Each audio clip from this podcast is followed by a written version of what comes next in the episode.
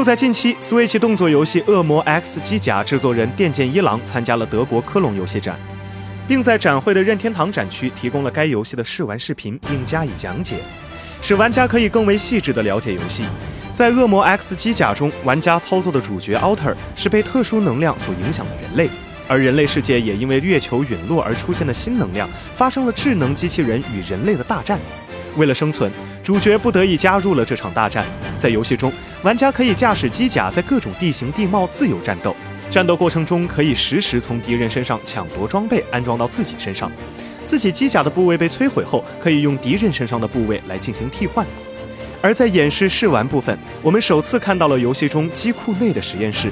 在这里，玩家可以利用自己收集的货币，随时修改自己的角色性别、外观等自定元素。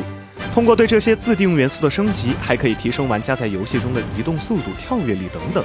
被提升的技能将直接继承到玩家驾驶的机甲上。随后，视频为我们演示了以机师形态进入关卡夺取机甲的任务。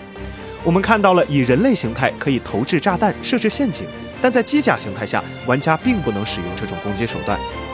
恶魔 X 机甲包含多人模式，最多支持四人游戏。当然，玩家也可以单人进入合作模式，设定其他三人为电脑操作。据悉，恶魔 X 机甲预计在二零一九年独占登陆 Switch 平台。该游戏对应网络联机，并由任天堂自己负责游戏发行。